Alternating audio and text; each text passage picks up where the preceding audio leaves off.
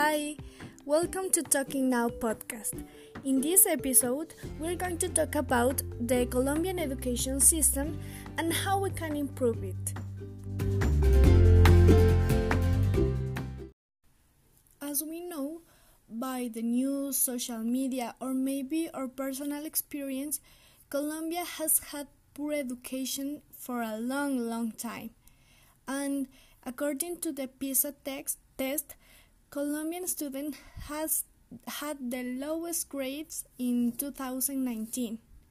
Um, okay, for those who don't know what is a test, is an international exam that measures the knowledge the knowledge of uh, children in his 15 years old and um, it takes place every three years.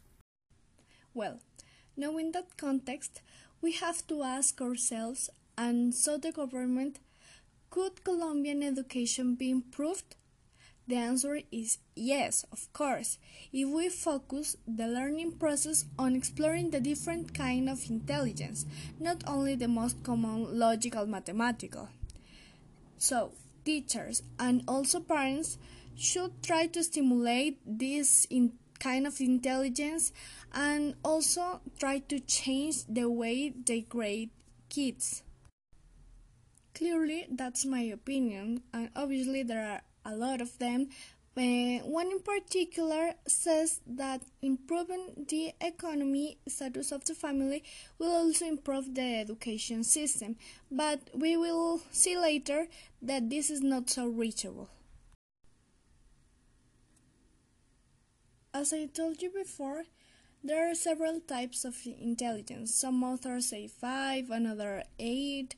And for example, there are interpersonal, kinesthetic, musical, etc. And some people have a more developed intelligence than another. That means teacher uh, should try to teach them uh, in a more individualized uh, way. For example, the thematic could be an actual problematic to keep the, the kids updated.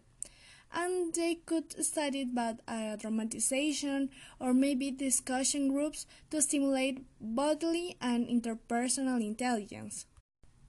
Apart from the way, to, the way of teaching, Colombian teachers could also change the way of grade students' work. In Finland, for example, the country with the best education system, the, the teachers don't give a lot of homework because they focus on working in class.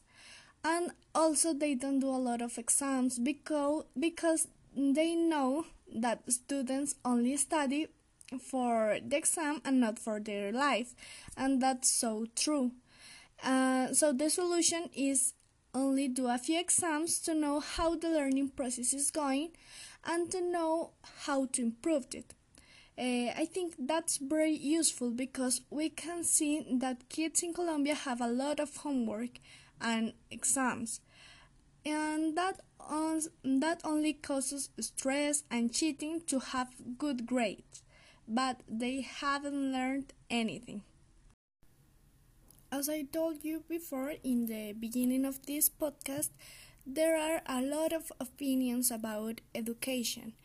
Um, one of uh, possible solution for some people is improving the the quality of the light, the socioeconomic uh, status of the family. But we have to be honest. That idea is unreachable in the short term in the short term because it's easier for the government to reach every school than every Colombian house. Obviously it's difficult, but it's a possible solution. Um, reducing inequality is primordial primordial for the life of the kid. We know that. But if we give him a better education now, he will have better life opportunities.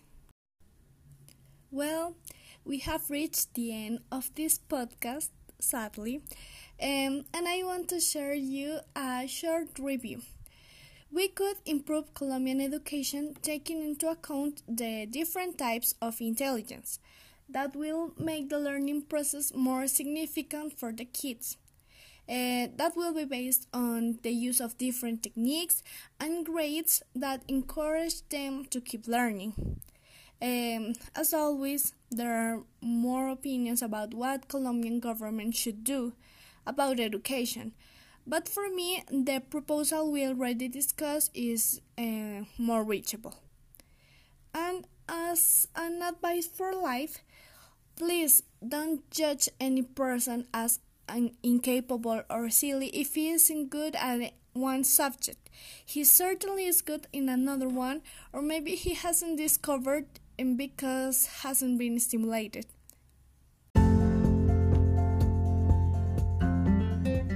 That's all for today. Thank you guys for listening to the Talking Now podcast. I will be back soon to discuss another topic. Bye bye.